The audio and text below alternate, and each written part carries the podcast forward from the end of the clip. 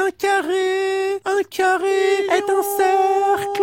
Il est nul ce cours de yoga, on ne parle même pas du triangle. Le blog de la mobilité, Evan Adlinet.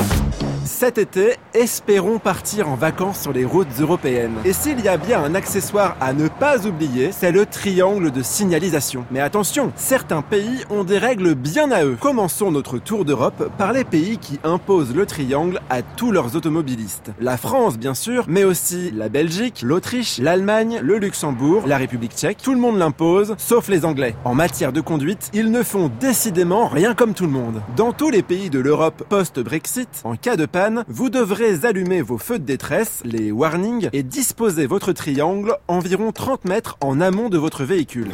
Olé Si vous optez pour des vacances en mode Sangria et Costa Concordia... Euh, on dit Costa Brava en fait. Hein. Ce n'est pas un triangle qu'il faudra prendre dans votre coffre, mais bien deux. Cependant, la loi espagnole est souple pour les étrangers et tolère qu'il n'ait qu'un seul triangle à bord de leur véhicule.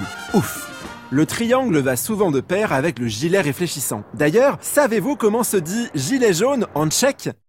Ah, vous attendiez que je vous donne la réponse? Mais je ne l'ai pas, figurez-vous, parce qu'en République tchèque, les gilets sont verts. D'ailleurs, si on avait eu ça l'année dernière, ça aurait fait un peu de couleur sur nos ronds-points. Le jaune, on s'en lasse. Voilà, je suis prêt pour l'été. Mine de rien, la réglementation sur le triangle, c'est hyper carré.